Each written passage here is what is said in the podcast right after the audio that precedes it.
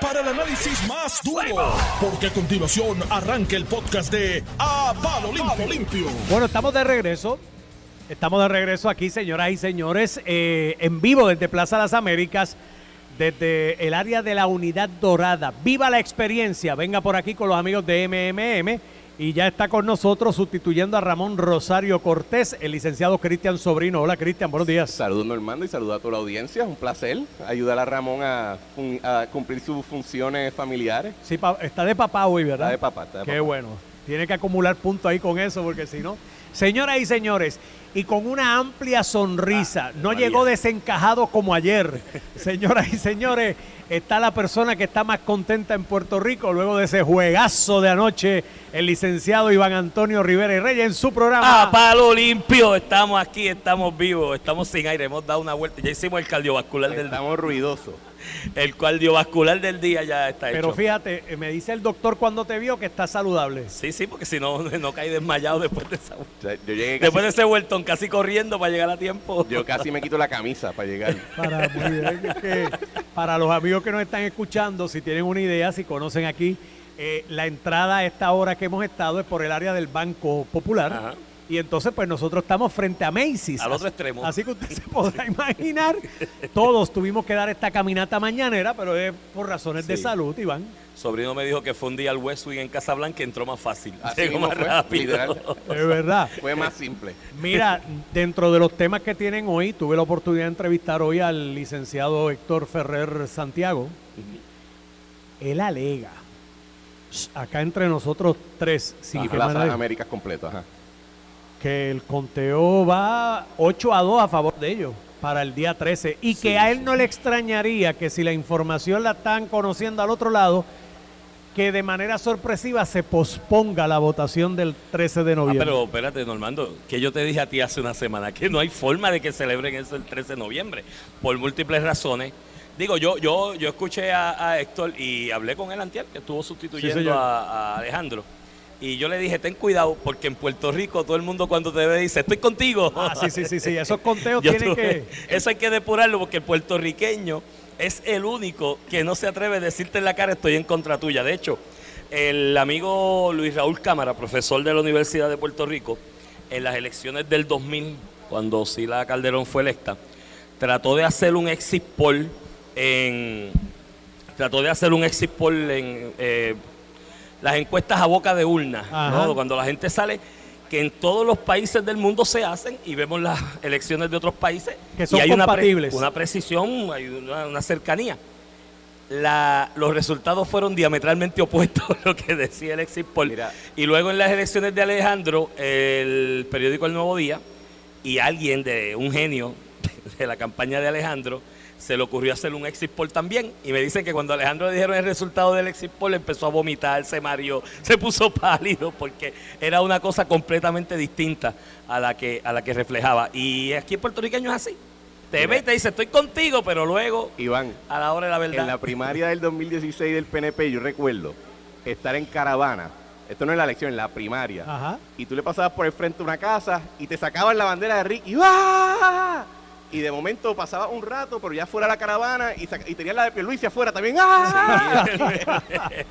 Juegan a las dos a banda, pero A yo, como dicen por ahí, te lo vendo al costo. Sí, sí, no, Para no, beneficio de lo de ustedes y, y su lo análisis. entiendo. Oye, suave por ahí hoy. Sí, señor. ¿Vas a ver el juego hoy? Está apagado. Yo ayer me quedé dormido, este, la quinta entrada. Así que, digo, ¿Por qué? Porque los tuyos no Se tomó estaban una pastillita. no, No, que, que lo- los lo- míos no están y me da Mira, sueño temprano. Todos los fanáticos de los Yankees ahora son fanáticos de los Phillies por alguna Claro. razón. Ah, bueno, pero Iván, óyeme, No superan la barriga todavía. Apaga el micrófono, dale. voy a ir a, a Houston.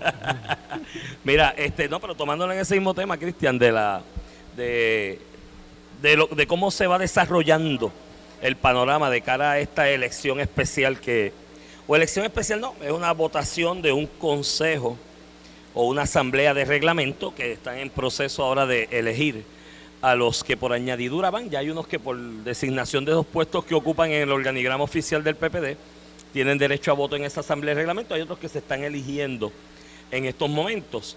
Eh, hace una semana atrás yo hablaba aquí con Normando de que no hay forma de que al 13 de noviembre, eso es ya mismo, en dos semanas, cuando aún estás tratando de elegir los delegados adicionales que, que vas a, a enviar por precinto, Ajá.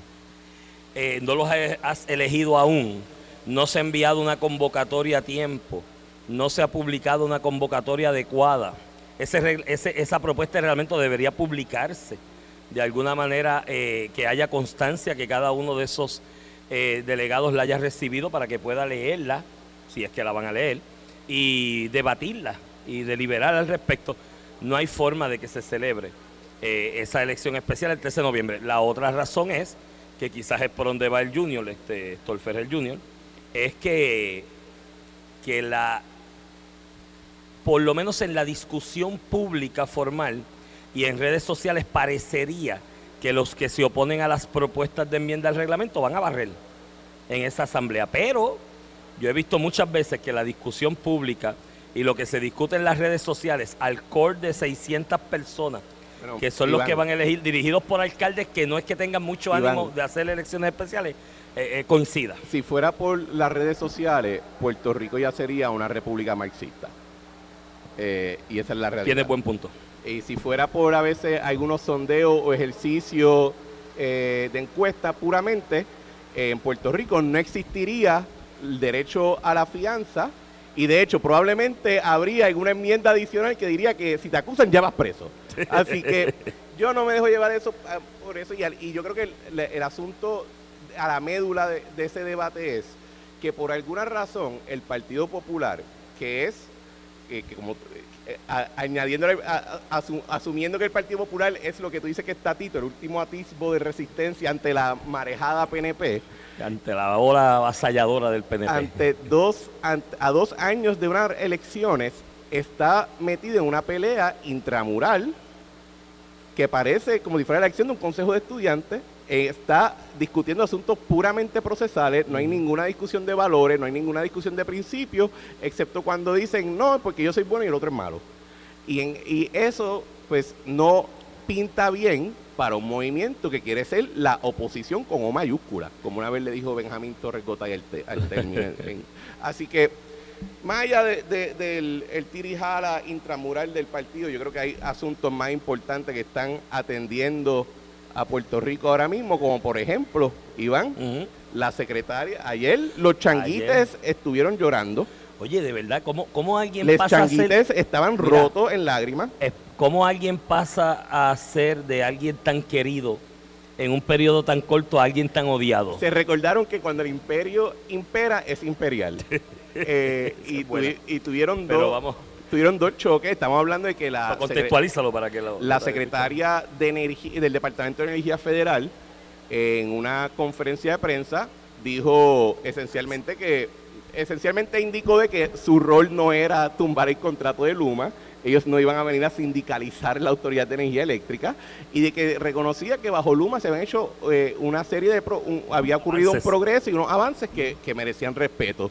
Y simultáneamente la Junta de Supervisión Fiscal en una vista ante la juez Swain en el Tribunal Federal, indica de que el mantenimiento del contrato de Luma es esencial para el cumplimiento de su plan fiscal, por lo cual no anticipan que se vaya a cancelar y que están incluso preocupados con las múltiples resoluciones que se han estado eh, de- eh, presentando en la, en la legislatura. Si recordamos hace tres semanas atrás aproximadamente, tres fueron o cuatro, que estuvo el gran hombre blanco Joe Biden en Puerto Rico visitando y hizo el anuncio de que se estaba designando a la Secretaría de Energía para que supervisara de manera directa el proceso, el proceso de reconstrucción del sistema o de la red eléctrica en Puerto Rico. Todo el mundo salió a la calle, de los que están en la agenda de eh, liberen a la Autiel y tráiganla de vuelta, pues todos comenzaron a abrazarse y a llorar, hasta Luis Raúl cayó en eso, el pobre Luis Raúl, que yo tanto lo aprecio y lo admiro, porque siempre ahí muy arraigado y, y- y entregado a su agenda y su, y, su, y su objetivo. Hasta él salió diciendo, ahora sí es verdad, nos van a mandar la Secretaría de Energía porque esa gente hay que sacarlo. Y ella sabe que están mal y les viene a dar pan pan y estaban todos ahí, ahora sí es que se van a ir.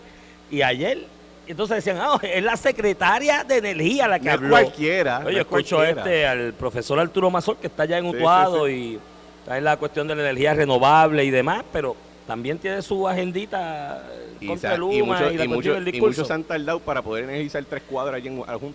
Eso es otro tema de cuán exitoso puede ser es un proyecto en un, en un municipio, en el pueblo, en la plaza del pueblo y los negocios del pueblo, que a todo el país y hacer eso para todo el país y generar a toda hora y en todo momento para todo el país y toda la energía. Pero eso es otro Y para dejar claro, y para dejar claro que yo yo tengo una yo tengo relación de negocio con compañías de energía ne- renovable. Sí, yo sí. soy consultor de ellos. Yo participé en la elaboración de una ley de política pública energética que estableció como meta un 100% de energía renovable para el 2050. Yo no tengo nada contra la energía renovable, todo lo contrario. Yo Exacto. soy fan. Pero hay que ser realista. Y hay Exacto. que decir las cosas como, como, son. Porque, porque cuando la gente miente, Iván, y cuando la gente se dedica a crear mundos de fantasía paralelo en la discusión pública, ocurre lo que está pasando ahora mismo que tú y yo estamos discutiendo. Así.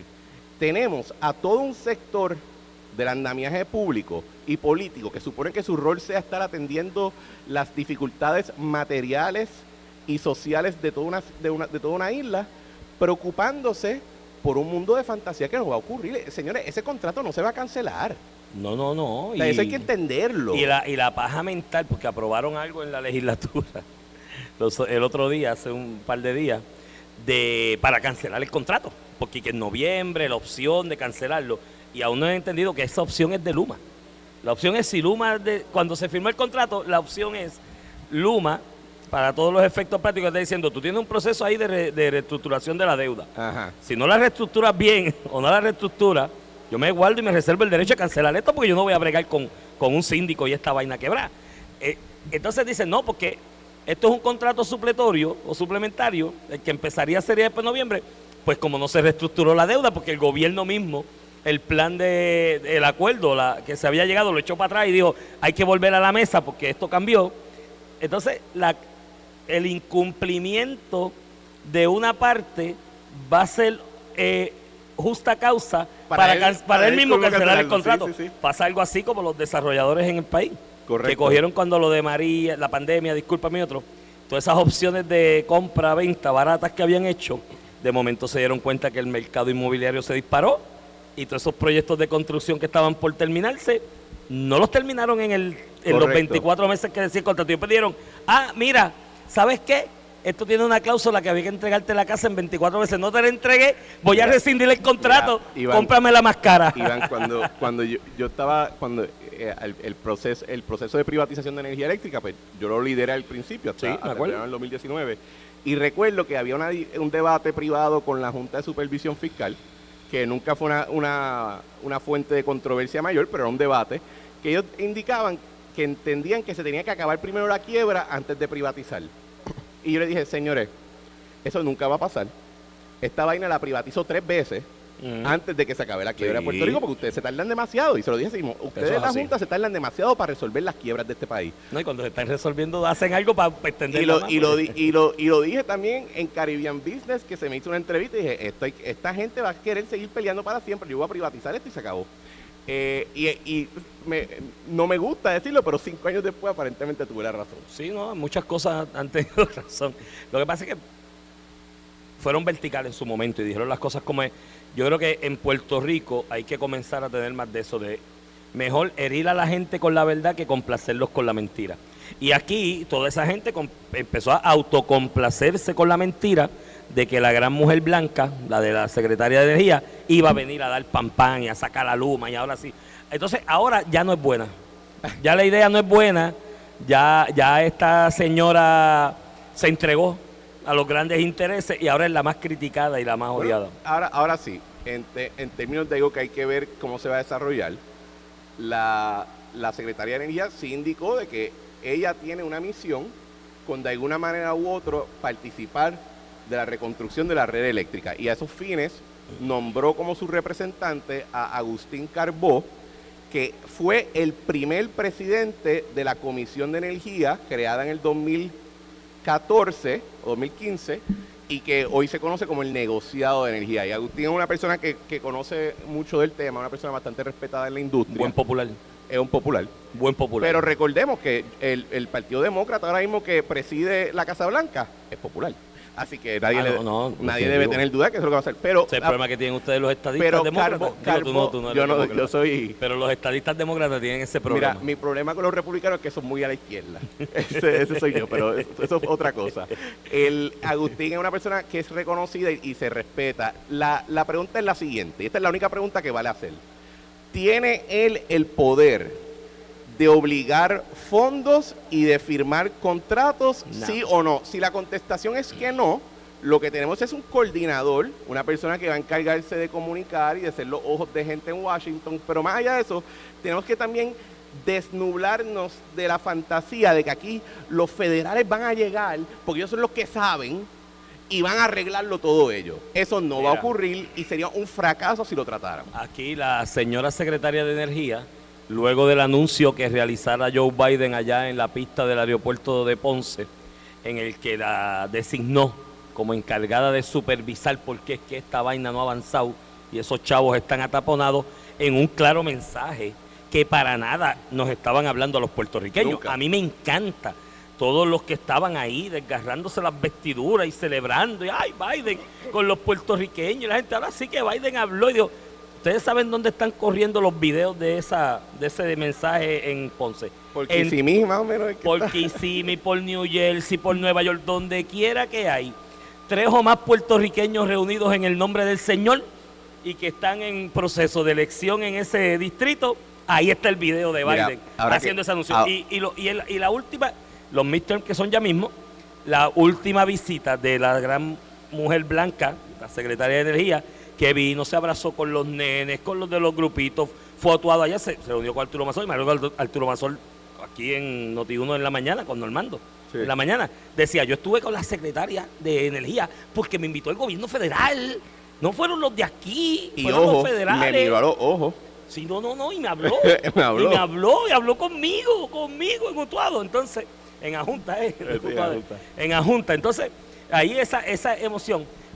Olvídese de la señora secretaria de Energía. Su última visita física, en buen tiempo, es esta de Bueno, ayer. y- Ella no va a dar cara aquí más y lo que hizo fue que nombró a alguien que sabe inglés, que conoce del tema y del lenguaje técnico de lo que se está hablando, para que le mande los briefs allá Sí. a su oficina en Washington Iván, y ella los analizará eventualmente. Hablando de los midterms, qué vergüenza ajena he sufrido viendo los papelones de políticos de aquí haciendo campaña. Bueno, pero tú tienes, afuera. tú tienes una ahí del- de, Yo tu estoy- partido, del PNP, yo- que eres, no. que eres Enrique- Karen Riquelme.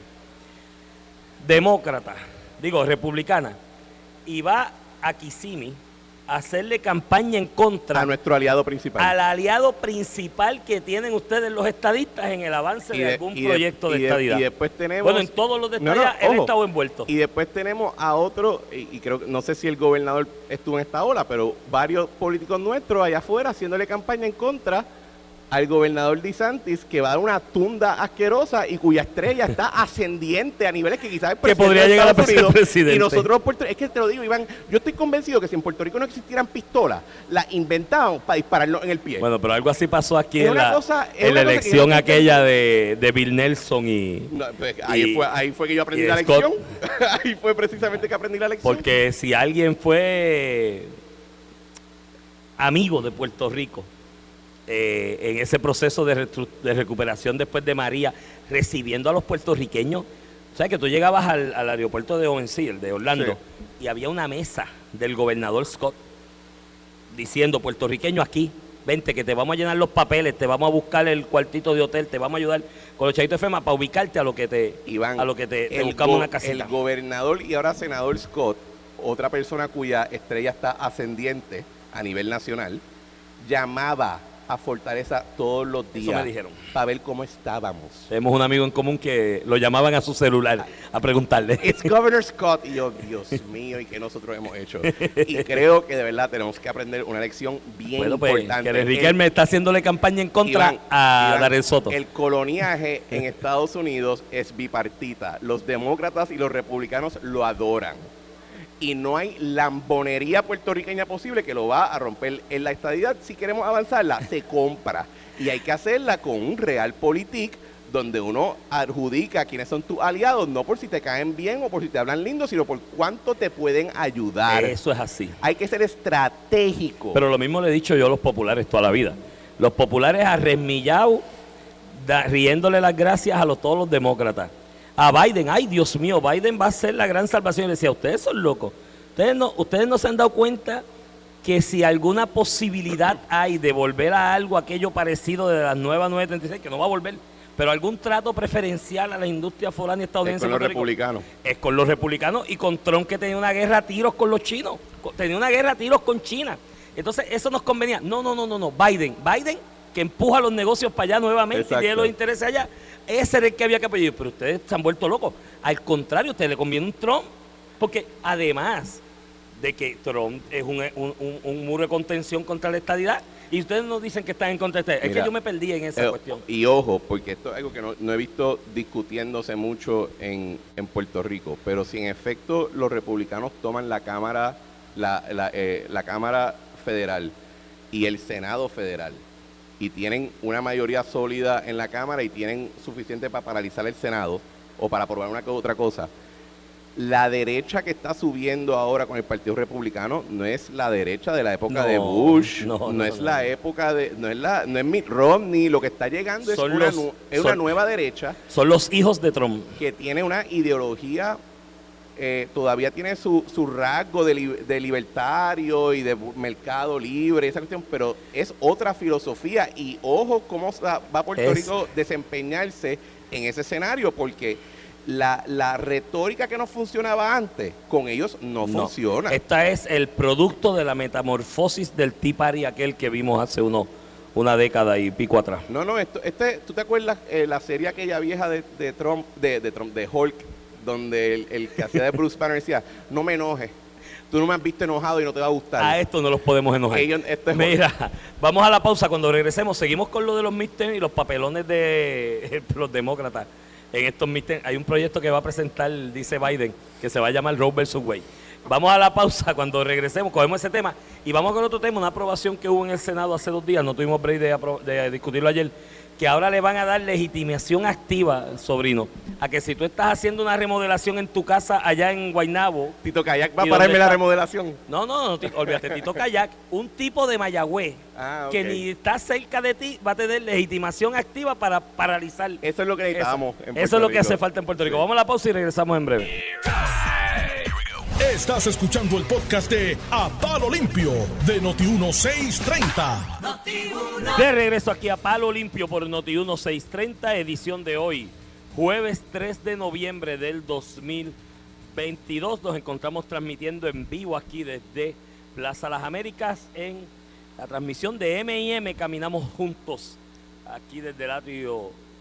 Este, ¿Cuál es este? Yo no, Está en la unidad dorada frente a, mira, aquí está Macy's, cerca de Macy's en Plaza Las aquí Américas. era Así antes que Godiva y aquí estaba, aquí está la tienda de la cosa. toda la, toda la programación de Noti1 hoy va a estar transmitiéndose desde aquí en vivo, así que los invitamos a que pasen y saluden a todos los talentos durante el día y de vez pues se orientan y reciben información sobre los servicios que ofrece MMM en la unidad dorada. Acompaño al licenciado Cristian Sobrino, Un placer en estar aquí. sustitución de Ramón Rosario que está cumpliendo compromisos propios de su género Está, está fungiendo sus roles familiares De y papá. patriarcales. Hoy es el Día de lo los Padres.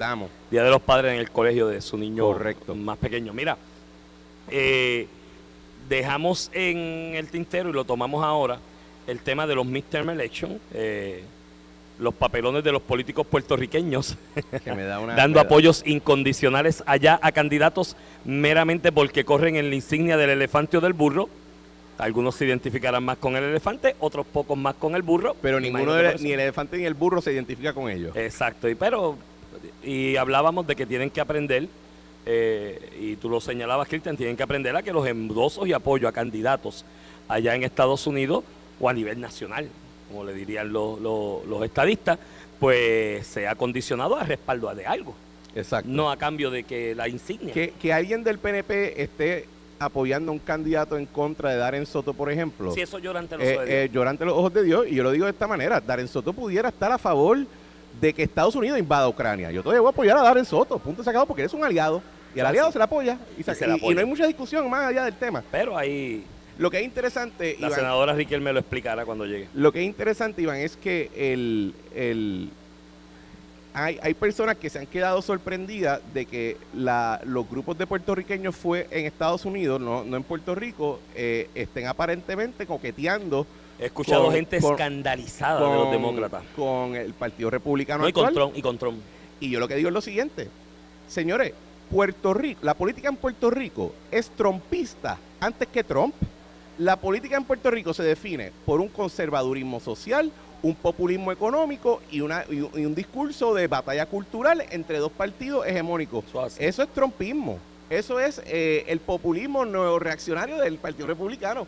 Y a algunos les gusta y a algunos no, pero eso ha sido nuestra naturaleza ya por años. Me decía fuera del aire y te voy a robar la línea donde quiera que me pare y tienes toda la razón del mundo. Aquí en Puerto Rico éramos trompistas antes que el fenómeno Claro. Trump eh, Y en todos los partidos. eh, surgiera y en todos los partidos. Eh, de hecho, la precariedad del Partido Demócrata en esta elección ha llegado al absurdo de ofrecer y prometer cosas tan ridículamente imposibles como llevar a o sea, presentar en el House si los demócratas obtuvieran mayoría, una de las promesas recientes de, de Joe Biden, llevar, eh, presentar un proyecto de ley que se va a titular Roe vs. Wade, para devolver lo que el Tribunal Supremo ya declaró inconstitucional. Pero si es inconstitucional, es inconstitucional. El Tribunal Supremo dijo que es decisión de cada estado, pues no lo puedes imponer a nivel federal. Y después, es van, inconstitucional. y después van a descubrir que el Tribunal Supremo le encuentra una limitación a la Constitución a aprobar leyes como esas. Por sorpresa, eso, o sea, porque, ¿sabes? Eh, están, están, están desesperaditos. Parece que va a haber un cambio en el House y por lo menos en el Senado.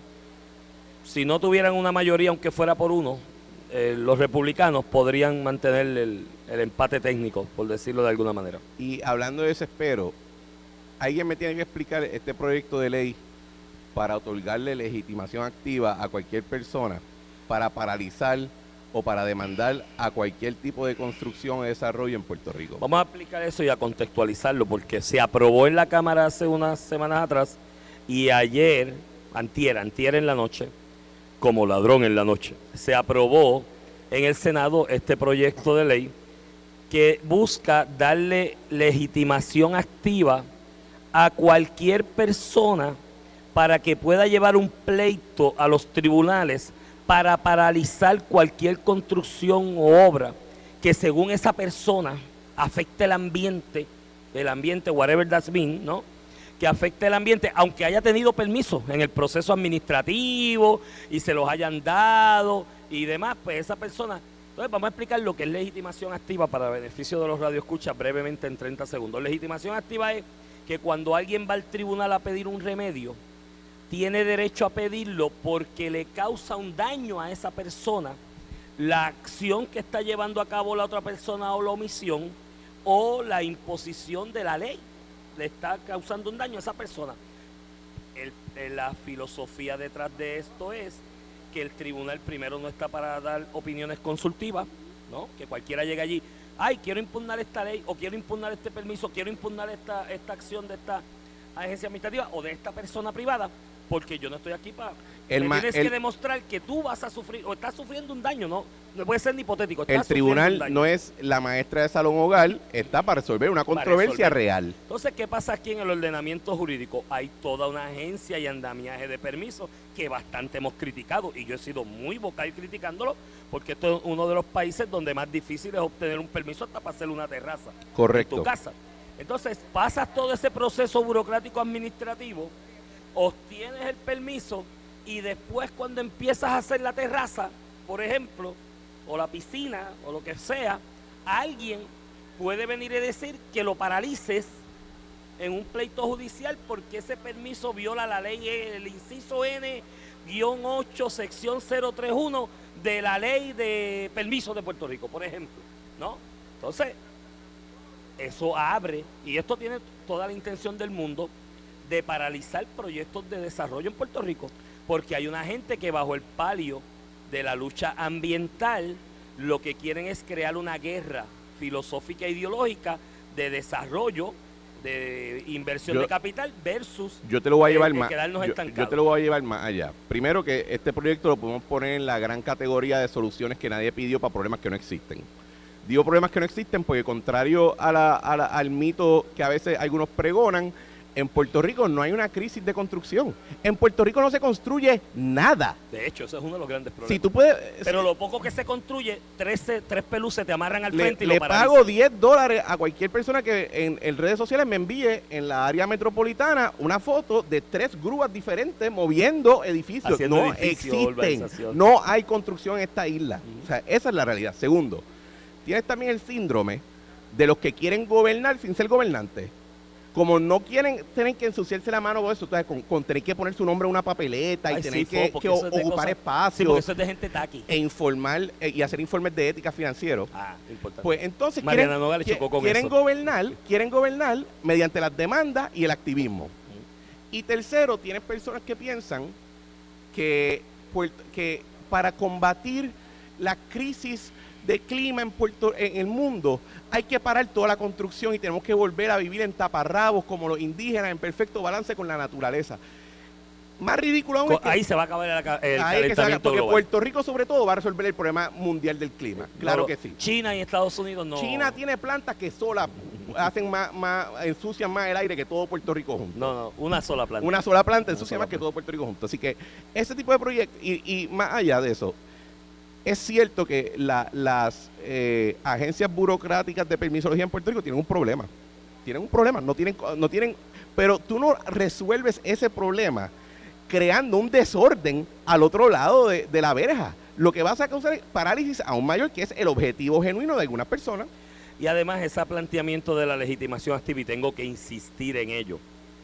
¿Cómo rayos, en qué cabeza cabe aprobar un proyecto de ley que una persona está empezando un desarrollo, por ponerte un ejemplo, cerca del área de Loiza, que bastante empleo necesitan, ¿no? Y bastante reprimida económicamente está esa región, y empiece a, desarrollar ese proyecto con todos sus permisos, con todo, pasar todo el vía crucis de la permisología en Puerto Rico y que venga alguien de Mayagüez o de Aguadilla y diga, ah, es que yo voy a impugnar en el tribunal esa construcción, por favor emíteme en un injunction, una paralización a lo que atendemos este asunto, porque la ley dice que aunque yo viva en Mayagüez, tengo legitimación activa. Al de Mayagüez no le importa, no le afecta, digo, le puede importar, no le afecta, no le crea un daño al de Mayagüez el desarrollo que se está haciendo en Loiza, por poner un ejemplo. Entonces, o sea, esto yo ante los ojos de Dios, yo esta cuestión de los vetos y, la, y demás, soy un poquito cuidadoso con ellos porque el proceso, el andamiaje en el sistema republicano de gobierno que vivimos, legisla- la legislatura es el portavoz del pueblo, se supone, que son los que representan al pueblo y aprueban las leyes, y el gobernador pues la ejecuta y demás.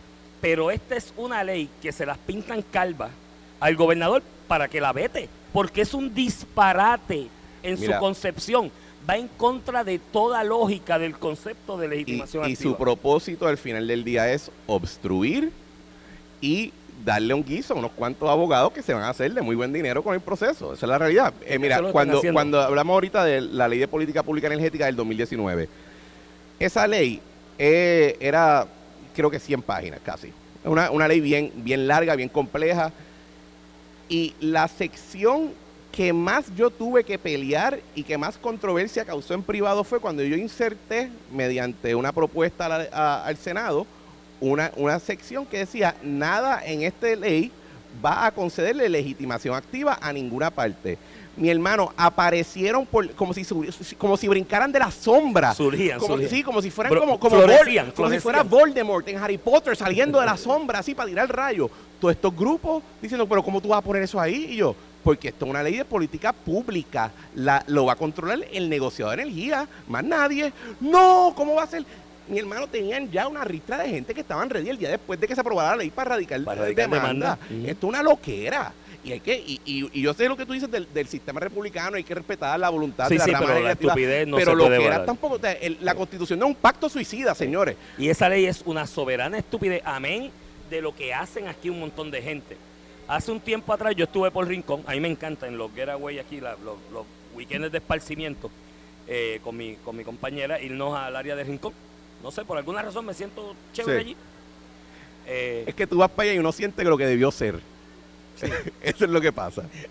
buena manera de escribirlo. Esto es lo que el Puerto Rico que lo que ser. debió ser. Pero bueno, Y llego un día allí, después de mucho tiempo sin ir, y veo allí unos letreros que decía, no al Mega Hotel, sí a las tortugas. Y todo al. Mega Hotel, sí a las tortugas. Y yo, pero mi hermano sí.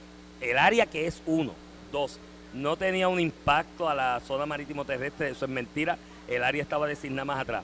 Iba a ser espectacular, le daba un potencial de desarrollo y crecimiento económico a la región exponencial, más allá de lo que está viviendo, porque lo están viviendo bien y está desarrollándose. Y yo decía, pero ¿qué pasó aquí? ¿Sabes? No entiendo cuál es la- la- el raciocinio de esta gente. Están acampando y todo todavía. Acampan allí, hacen barbecue los weekends. Y de momento pregunto y Lo- alguien lo- me dice... los sandwichitos de tripleta son buenos. Sí, son buenos. Y alguien, el, pregunto y sigo indagando y alguien me dice, no, Iván, pendiente que tú eres tan ignorante y tan naif. Es que aquí está fulano de tal en cierto lugar del área, de la región, que si hacen ese mega hotel, el chinchorrito del de hospedaje, se le va a pique.